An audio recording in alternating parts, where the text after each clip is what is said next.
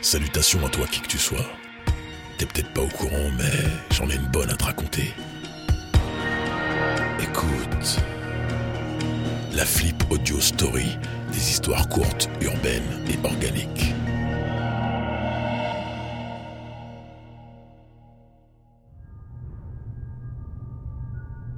Monsieur Renard plaça un bout de sparadrap sur la branche de ses lunettes. Sans elle, il n'y voyait rien car il était myope comme une taupe. Cette branche cassée, elle était dans cet état depuis qu'un élève s'était permis de lui prendre les binocles sur le nez, en pleine classe. Comment une chose pareille était rendue possible, me direz-vous Eh bien, c'était le genre de question que Monsieur Renard, Jérôme Renard, avait décidé de ne plus se poser. La réponse qui aurait alors pointé le bout de son blaire avec ironie l'aurait renvoyé à trop de dossiers abandonnés sous de honteuses carpettes décolorées par les lumières agressives d'un passé acide qu'il n'avait jamais réussi à avaler. Il se convainquait qu'il n'avait pas le temps de penser à tout ça, qu'il fallait qu'il corrige ses copies, qu'il structure ses cours. Une fois plié l'heure et demie de besogne pure dédiée à son activité scolaire après le travail chez lui, ni femme ni enfant ne l'attendaient pourtant rien d'ailleurs. Il vivait une relation à sens unique avec sa télévision et les programmes de deuxième et troisième partie de soirée. C'était un gars seul, pas solitaire. Mais il avait beau être cultivé, être dans la moyenne de la norme de séduction du moment, gagner sa vie dignement en exerçant une activité honorable, enseignant c'était quand même pas mal, Renard avait le plus grand mal à nouer des contacts, à se faire des amis et à les garder. Il était devenu trop hermétique, trop mutique, trop centré sur son problème physique pour que ce qu'il a toujours voulu dissimuler aux autres ne leur saute pas finalement aux yeux, jusqu'à ce qu'on ne voit plus que ça. On pouvait constater sa crispation dès la première poignée de main, mal à l'aise dès les premiers signes d'échange partagés avec un semblable comme le font les hommes depuis la nuit des temps. Renard souffrait de sudation excessive. Il transpirait énormément, beaucoup trop en fait, et ce, quelle que soit la saison et sans avoir besoin de stimuler sa thermogénèse. Malgré lui, il était très souvent en nage et tout gluant des mains. Vous imaginez donc bien les auréoles massives sous les aisselles, debout au tableau pendant les cours, le dos mouillé sur la chaise, j'en passe et des meilleurs. Cette hypersudation lui causait les problèmes collatéraux qui vont avec, mycose, verrues, rougeurs et plaques dues aux séances de grattage intenses auxquelles il cédait quand il n'en pouvait plus, obligé d'avoir du change dans sa sacoche pour rester propre et présentable tout au long de la journée. Cette particularité, son problème, qui conditionnait ses rapports avec tout un chacun, a vite été repéré et exploité à mauvais escient par ses élèves. Renard enseignait dans un bahut difficile, un collège de banlieue où pas mal de gosses dépassaient sans vergogne les limites du respect. Le mot discipline, je ne l'emploierai même pas. Dans cet établissement, il faisait figure de hiéroglyphe ancien dont plus personne ne comprenait le sens depuis des lustres, bien qu'il était inscrit dans le règlement intérieur. Devant cette situation qui s'était transformée en phénomène bien compris des mouflets, jouant la surenchère pour tester sans relâche les limites du système, il y eut d'abord la période de la stupeur, suivie du défaitisme, talonné par l'hypocrisie, et Renard exerçait enfin sous le régime de la récupération. Le foutoir général sans cesse excusé et justifié par des causes aux marqueurs très exagérément placés sous l'égide miracle social et sociétal avait fini par servir d'argument autodestructeur pour ceux qui la subissaient en premier. Tout ça pour éviter de l'affronter vraiment. Le parfait miroir aux alouettes pour les moins courageux. C'était là la politique du corps enseignant et de toute la hiérarchie du collège, et pour tout avouer, aussi celle de l'académie. Il fallait tout passer aux éléments perturbateurs, parce qu'au fond, c'est pas de leur faute. Et ce discours sortait aussi bien de la bouche du Dirlo que de la CPE, peu importe s'ils avaient été pris à partie de nombreuses fois physiquement par leurs chères victimes du système. C'est dire si notre pauvre prof morflait avec son caractère réservé et son manque de mordant dans le dialogue à cause de sa piètre confiance en lui. Dans son cas, de surcroît, il ne bénéficiait de la clémence de presque aucun élève. En tout cas, on pouvait les compter sur les doigts de la main d'un yakuza. Ça fait pas énorme. En effet, rendez-vous compte, quand on s'appelle renard, qu'on transpire comme si on sortait d'un sauna sans fin et qu'on sent pas la rose pour cette même raison, il n'en faut pas plus pour que la horde tire ses colibés acerbes en forme d'ogive en votre direction. Ça sent le renard ici. Monsieur, vous sortez des égouts ou... Euh Eh monsieur, vous voulez une serviette ou du papier cul pour vous essuyer? Sans oublier les vannes non verbales comme les mains qu'on remue sous le nez pour signifier que ça fouette, les petits sapins désodorisants posés à côté des trousses sur les tables, et les plus directs et menaçants Vas-y, me parle pas, toi, va te laver déjà, tu pues la merde, mon frère. Ou encore Hé, hey, grosse boule puante, va niquer ta mère. Ouais, tout un programme. Tous les profils y allaient de leur petite façon de le dénigrer, proportionnelle au degré d'éducation et de sensibilité qui leur était propre. Les garçons, les filles, bosseurs ou cancres étaient d'accord pour un consensus en la défaveur de ce pauvre renard. Le réconfort dans la salle des profs? Non, il ne fallait pas y compter.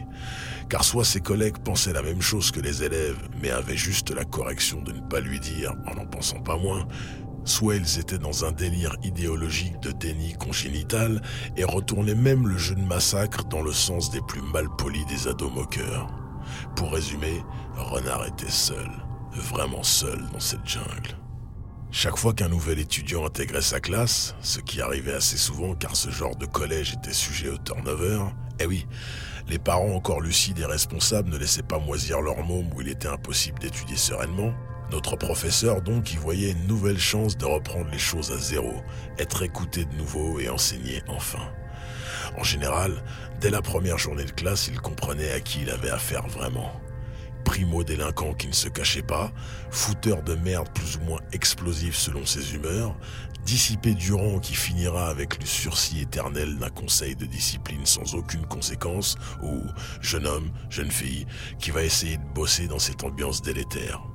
Dans le dernier cas, bien sûr, il n'avait pas la force ni le courage de les défendre tous les jours face aux injustices et aux méfaits de leurs camarades agressifs, harceleurs ou dangereux, mais il entretenait un lien plus étroit avec ceux qui voulaient apprendre. En classe, il leur parlait directement, les faisait participer au milieu du boucan incessant, car il pensait qu'une leçon bancale avec quelques intéressés valait mieux que pas de leçon du tout, comme ça avait été souvent le cas par le passé. Renard était poussé à bout en permanence et à l'issue renonçait toujours à la bataille.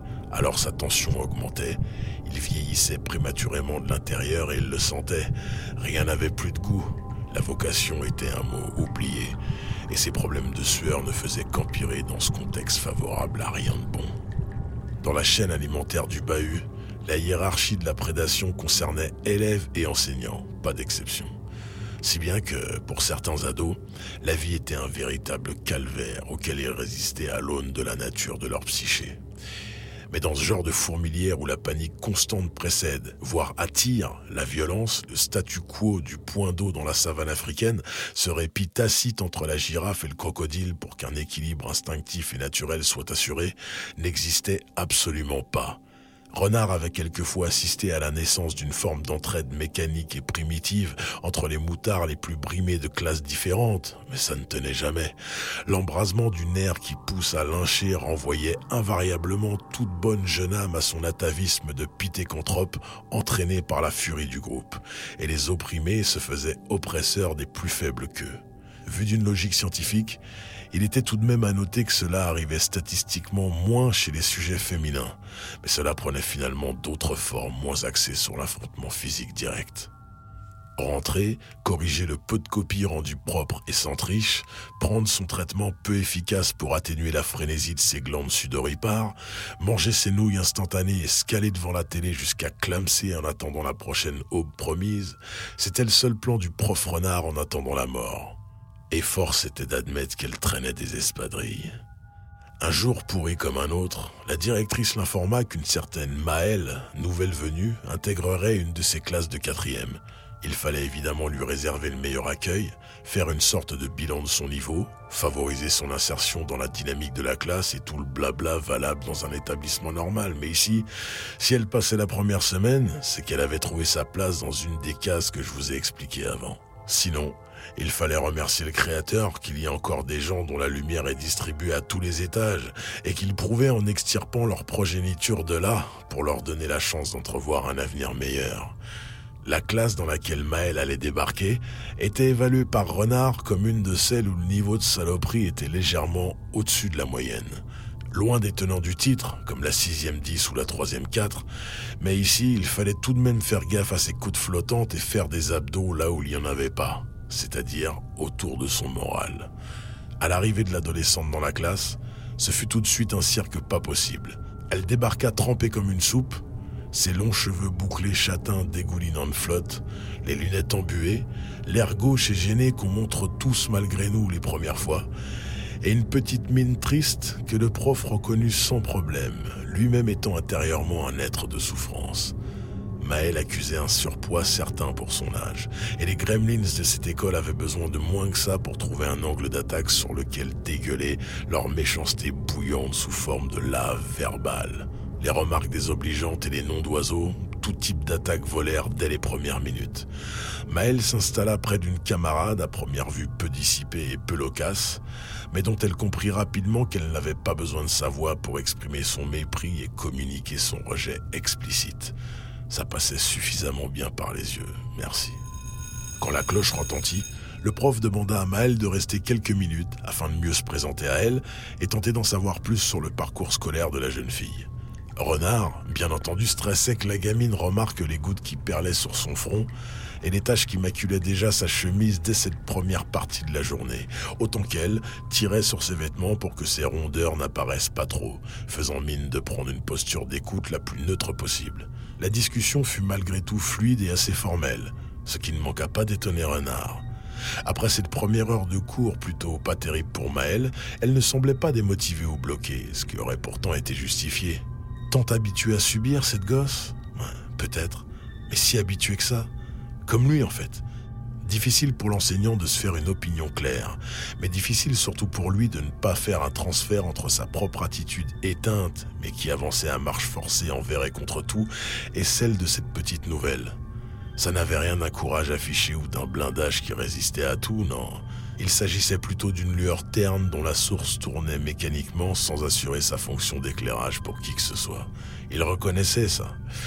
Il n'aurait su dire comment et pourquoi, mais il savait intuitivement que leur complexe les reliait intensément et avait marqué leur parcours respectif au fer rouge, comme dans la façon dont ils luttaient maladroitement pour persuader les autres qu'ils n'en souffraient pas. Dans ce lieu où les rumeurs filaient plus vite que des paix sur une toile cirée, en très peu de temps, la proximité entre Renard et Maël avait commencé à être remarquée par tous, malgré les efforts du prof pour ne pas développer un enthousiasme qui pouvait aller jusqu'à être constaté par autrui. L'élève, elle, entière et plutôt candide, vivait comme une respiration de normalité ces moments presque complices. En tout cas sur la même longueur d'onde que ce professeur, lorsqu'en classe ou dans les couloirs, ils échangeaient de bon cœur sur les sujets d'études que proposent les années collège. Avec lui, pensait-elle, tout était normal et simple. Elle progressait. Elle se sentait évoluer malgré sa gaucherie. Gaucherie que le rendait bien Monsieur Renard, qui trahissait par chacun de ses mots et attitudes un manque flagrant de présence positive dans son existence. La confiance régnait entre les deux, et ça, aucun mauvais esprit n'allait leur pardonner. De la part du corps enseignant comme des ados scolarisés, les bruits salaces et de très mauvais goût commencèrent à circuler vraiment partout. Pédophile Ou encore pointeur de grosse pour Renard, pute du prof pour Maël, et elle achète ses notes en suçant la sueur de Renard, fleurir un peu partout sur les murs. Le harcèlement et la stigmatisation de l'élève fraîchement arrivé redoublant d'intensité avec des insultes et reproches assassins constantes sur son poids et sa relation avec Renard, fantasmé par des débiles assoiffés d'humiliation toujours plus extrêmes. Du côté de ses chers collègues, avec l'habileté hypocrite de ceux qui sont rompus aux techniques passives-agressives parfaitement calibrées, les allusions malsaines et les ricanements de mauvais aloi fusèrent autant que faire se peut à portée d'oreille de l'enseignant. Pour Maël comme pour Renard, c'était un cap de plus sur le long et douloureux chemin de la naïveté vaincue et de l'innocence perdue à tout jamais au fond des oubliettes de la sordidité humaine. À aucun moment, aucun moment, ni l'un ni l'autre n'avait pensé une seule seconde entreprendre une relation équivoque en quoi que ce soit. Jamais, au grand jamais. Ils se faisaient pisser dessus verbalement toute la journée. Leur nom était traîné dans la boue et piétiné par les infâmes godillots des vanneurs spécialisés dans l'intention de blesser depuis toujours. Mais de part et d'autre, leur esprit n'avait jamais divagué vers des pentes graveleuses et honteusement glissantes, explicitement vicieuses, accessoirement répréhensibles au regard de la morale et la loi. Jamais, jamais. Quelle horreur! Ces accusations péremptoires pour faire mal pouvaient détruire la carrière et la vie du professeur, pouvaient aussi bouleverser les jours de la jeune fille et laisser des traces de merde durables dans son esprit. Ils le savaient tous, ils le savaient tous pertinemment. Mais ça ne valait pas une bonne tranche de rire pour les uns, ni une bonne dose de cynisme pour les autres. Un vrai monde magnifique et parfait, pas vrai? Renard en chialait des litres de sueur piquante et rance toute la journée et toute la nuit. Son odeur corporelle s'était transformée en fond de garage côté carburé solvant. Et Maëlle compensait la situation hostile qu'elle devait affronter au bahut par des crises de boulimie en aller-retour à prier le dieu faïence presque toutes les nuits. Le cercle vicieux était fort bien en place. Afin de le rompre, à quel bout de la chaîne fallait-il espérer un maillon à écarter? Renard commença à faire des cauchemars à répétition, des cauchemars où, une fois de plus, il n'y avait aucun élément sexuel qui concernait Maël. Et c'était bien pire que ça. Ces mauvais rêves qui laissaient des blessures durables au réveil étaient axés sur deux des pires sentiments qu'un humain puisse éprouver, qui qu'il soit et quoi qu'il fasse. Ces sentiments, ce sont les jumeaux de la pire espèce, la larme qui coule de chacun des yeux de Satan les deux colonnes du mal revendiquées qui soutiennent son temple effrontément. Il s'agit de l'abandon et de la trahison. Dans ces nuits agitées, il y voyait Maëlle comme sa fille, qu'il laissait tomber dans un cercle de feu en détournant le regard alors qu'elle implorait pour qu'il attrape sa main tendue. Cette sensation lui séparait littéralement les ventricules et les oreillettes, ne laissant dans sa poitrine que le contour d'une grave absence mouchetée d'encre noire. Maëlle, elle, avait perdu la seule relation qui pouvait s'apparenter à un lien paternel salutaire. Lien que ce drôle de papa renard de substitution avait tissé dans l'esprit de cet ado qui n'en avait jamais connu. Tous ces litres de bave empoisonnés sur l'hypothèse d'une sexualité entre elle et ce prof qui avait été un coup de mieux dans un quotidien que les autres rendaient bancal, la dégoûtait par tous les pores de sa peau. Elle s'en faisait vomir avant de se remplir la panse à nouveau pour revomir. Elle passait des heures à se frotter sous la douche jusqu'au sang, à la simple idée que quelqu'un pouvait envisager chose pareille dans sa tête malade. Elle le vivait comme de l'inceste, bien qu'il ne s'agissait pas de son père, ni que quoi que ce soit n'ait évidemment eu lieu. La gosse et le prof s'évitaient désormais du regard et esquivaient a fortiori tout contact proche pour ne pas attiser un feu déjà bien assez nourri. Les moqueurs n'en avaient cure car calomnier, calomnier, il en restera toujours quelque chose, et les rumeurs continuaient de les engluer fermement dans leur mucus pourri. Un mardi avant les vacances de la Toussaint, temps gris et bruine froide qui abaissait le moral comme le rideau de fer d'un commerce qui dépose le bilan, Jérôme Renard finissait son café gobelet plastique dans la salle des profs quasi déserte. Seules discutaient deux autres enseignantes, jamais à court de cancaneries sur la vie scolaire, dont les voix de cigarettes chuintaient des messes basses ponctuées de rires étouffés en ziotant en direction de notre trombiers. Il ne les voyait même pas. Perdu dans ses pensées, il ruminait la nouvelle qu'il venait d'apprendre de la part de la direction. La jeune Maëlle allait changer d'établissement. La mère avait rapporté que sa fille vivait très mal toutes les saloperies qui tournaient autour d'elle.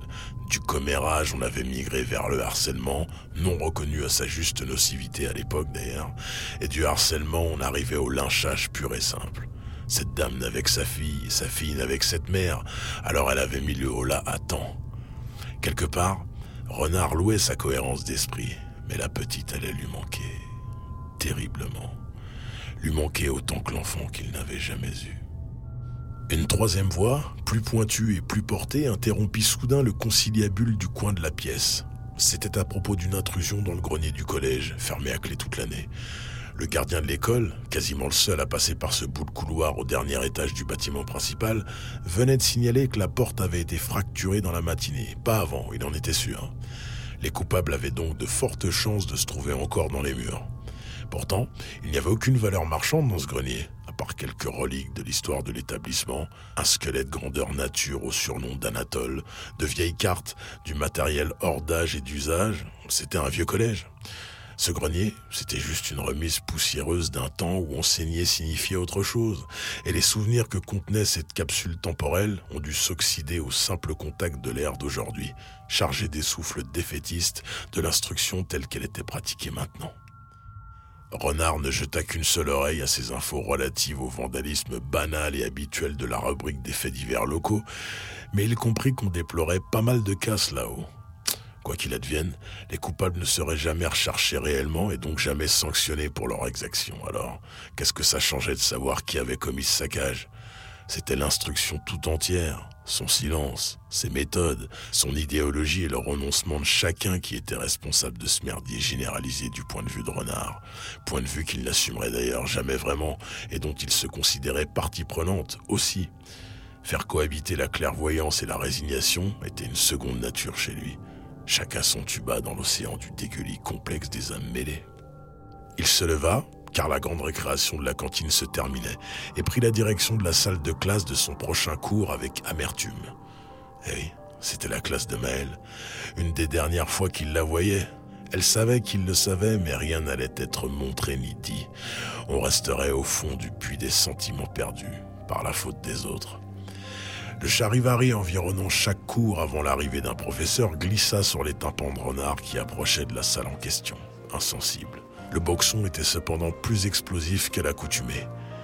Lorsqu'il pénétra dans la pièce, une ambiance d'arène romaine envoya une clameur chaude et désagréable à tout son corps, qui se mit à suer abondamment.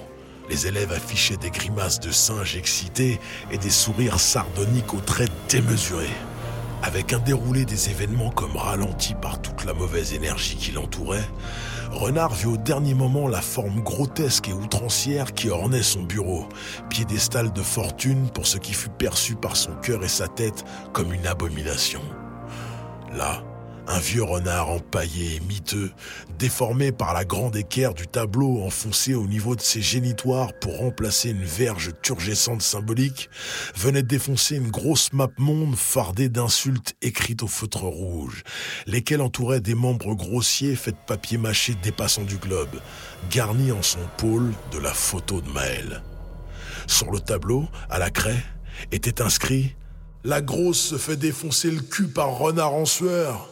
Voilà pourquoi les salopards avaient ouvert le grenier, et voilà ce qu'ils y avaient dérobé, une pièce de taxidermie désuète et cette map monde ancienne pour qu'ils servent de représentation concrète à la calomnie galopante au sujet de Maël et lui. Renard en perdit l'équilibre, tâtonnant à la recherche d'une chaise pour s'asseoir, lorsqu'une fenêtre explosa dans cette classe du troisième étage. Vue stroboscopique sur un temps décomposé, humide et intérieur. Les élèves crièrent et regardèrent par l'autre fenêtre de la salle. Quelques secondes. Tac, tac, flash noir. Maël pendait, s'agrippant avec difficulté au rebord par une seule main. Clac, clac, quelques longues secondes. Flash noir saccadé. Les traits de Maël étaient terrorisés, à bout de tout. Loin derrière la frontière de la honte qu'on peut franchir sans périr, sa flamme de vie s'éteignait pour être remplacée par un cristal de terreur, figé, laissant place au reflet métallique du miroir de la mort. Tac. Une seconde, puis le vide. La chute dans le vide. Le noir total. Malgré la main tendue du professeur, Maël s'était écrasé au sol trois étages plus bas. Renard avait les mains trop visqueuses et glissantes pour la retenir, et elle était trop lourde pour résister longtemps contre la gravité. Les deux avaient basculé, dans le néant, à l'intérieur du cercle des âmes damnées. Ils n'étaient plus là. Ici, si rien n'est tout noir ni tout blanc, tout est vachement gris. Et s'il n'y a pas de méfaits mais que des faits, tout est vachement mal fait.